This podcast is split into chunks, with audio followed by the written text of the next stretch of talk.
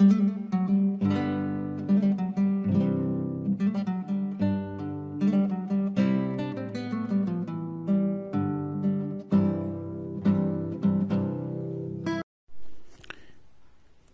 ¿qué tal? Bienvenidos a un programa más de República con Razón.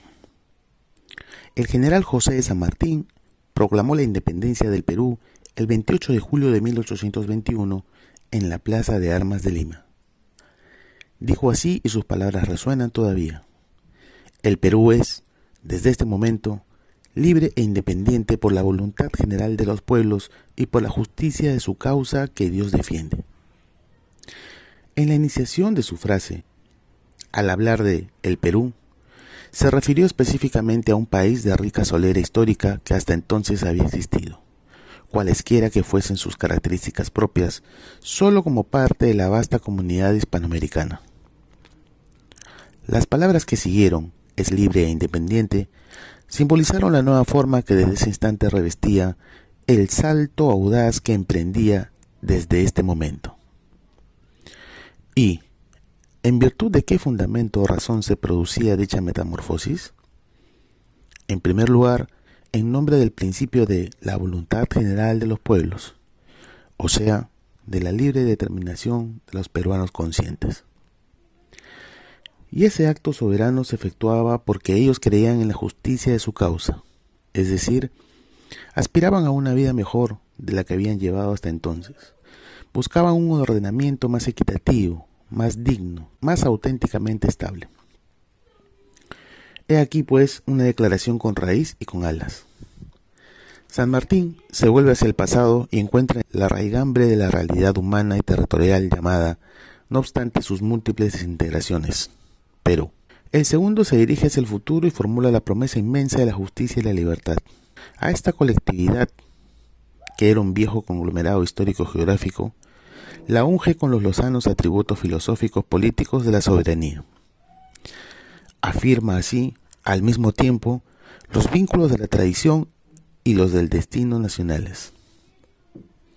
En sus solemnes palabras hace también una invocación de Dios, es decir, consagra creencias y principios precisamente sembrados por España, manteniendo el patrimonio cultural y espiritual representado no solo por el idioma, sino también por la religión cristiana.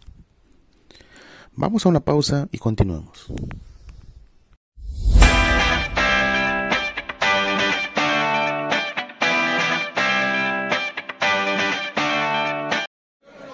Joven, por favor, un chaufa y un vaso de agua. ¿Qué? ¿Cómo que con agua? Eso es como pedir un ceviche sin pescado, un pollito a la brasa sin papas, un anticucho sin corazón. Es como un verano sin sol.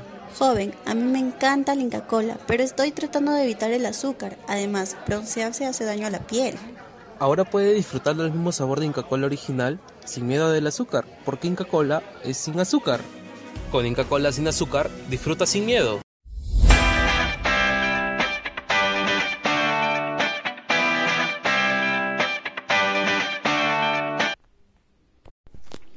Estamos de vuelta en República con Razón.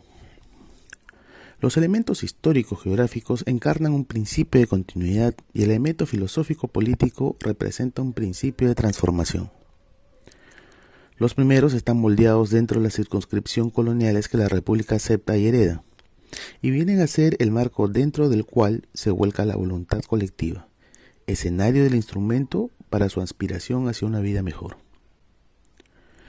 El segundo tiene su expresión no únicamente en las actas de los cabildos, sino además, en el vocerío de los cabildos abiertos, en los textos de las constituciones o de las leyes orgánicas y en las actitudes de los precursores, de los próceres, de los tribunos, de los héroes y de la multitud. La historia del Perú independiente no empieza en la expedición de San Martín, sino mucho antes.